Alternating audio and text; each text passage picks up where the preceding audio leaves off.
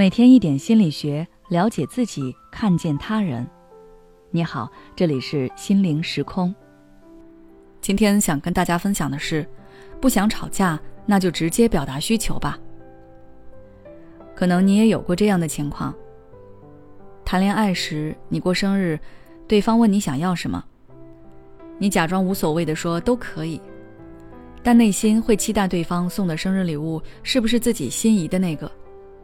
一旦对方送的不是自己想要的，就会生气，对方太直男，不懂自己。结婚后，吃完饭希望对方洗碗，但是又不明确说出来。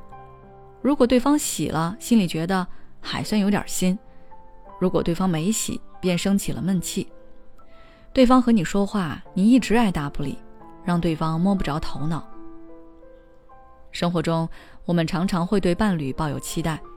甚至会在心里暗暗设置一个期望，看看自己在不说出来的前提下，对方能否猜中自己心里想要的。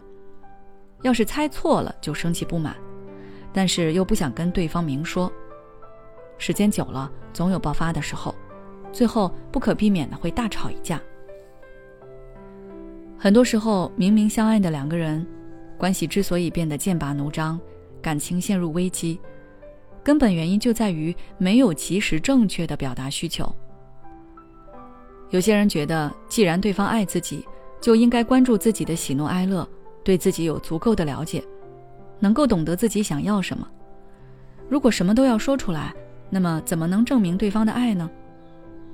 但其实，在这个世界上，没有人能真正的懂你。你自己有时候都说不清自己的想法，更何况是别人呢？所以，如果有正当的需求，不妨明确表达出来，这样既避免了让对方猜，也避免了一味压抑内心的需求，让自己心存委屈，甚至凝结成怨恨。时间越长，怨恨越大，最终爆发，对感情造成莫大的创伤。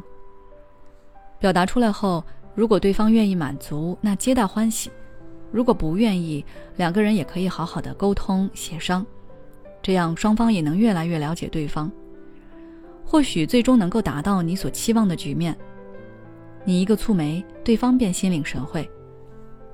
不过需要注意的是，在表达需求时也要注意方式。高情商的表达会让对方更容易满足你的需求。对此，我有以下几点建议：第一，用感受代替评价。当你想要对方洗碗时，不要说“你真是懒得要死，碗也不洗，就等着我来洗是吗？”可以换成“亲爱的，你能把碗洗了吗？我刚做完饭，有点累了。”第二，用鼓励代替批评。比如，对方送了你不喜欢的颜色的衣服时，你说：“都说了我最喜欢粉色了，你还给我买红色的衣服，长不长记性啊？”这其实是在批评否定对方，也许对方怕被你说，下次就不敢再送东西了。不妨换成：“亲爱的，谢谢你给我送衣服啊，但是我还是喜欢粉色哎。”后者的表达不仅让对方感受到你的谢意，甚至会激励对方继续送你衣服。第三，爱情中不争输赢。有些人在爱情中总要争个输赢。哪怕知道对方会不满，也想压制对方，让对方答应自己的要求。即使你成功了，看上去你的目的达到了，但是却在对方心里扎了一根刺。时间长了，对方的不满会不断的滋长，总有一天会爆发，毁了这段感情。爱本该是相互给予的，在你提出需求之前，也要充分了解对方的需求。当你们的需求互斥时，双方各让一步，这比一方退让更有效，也能让双方都得到一定满足。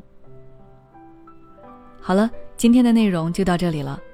如果想了解更多相关内容，可以微信关注我们的公众号“心灵时空”，回复关键词“感情经营”就可以了。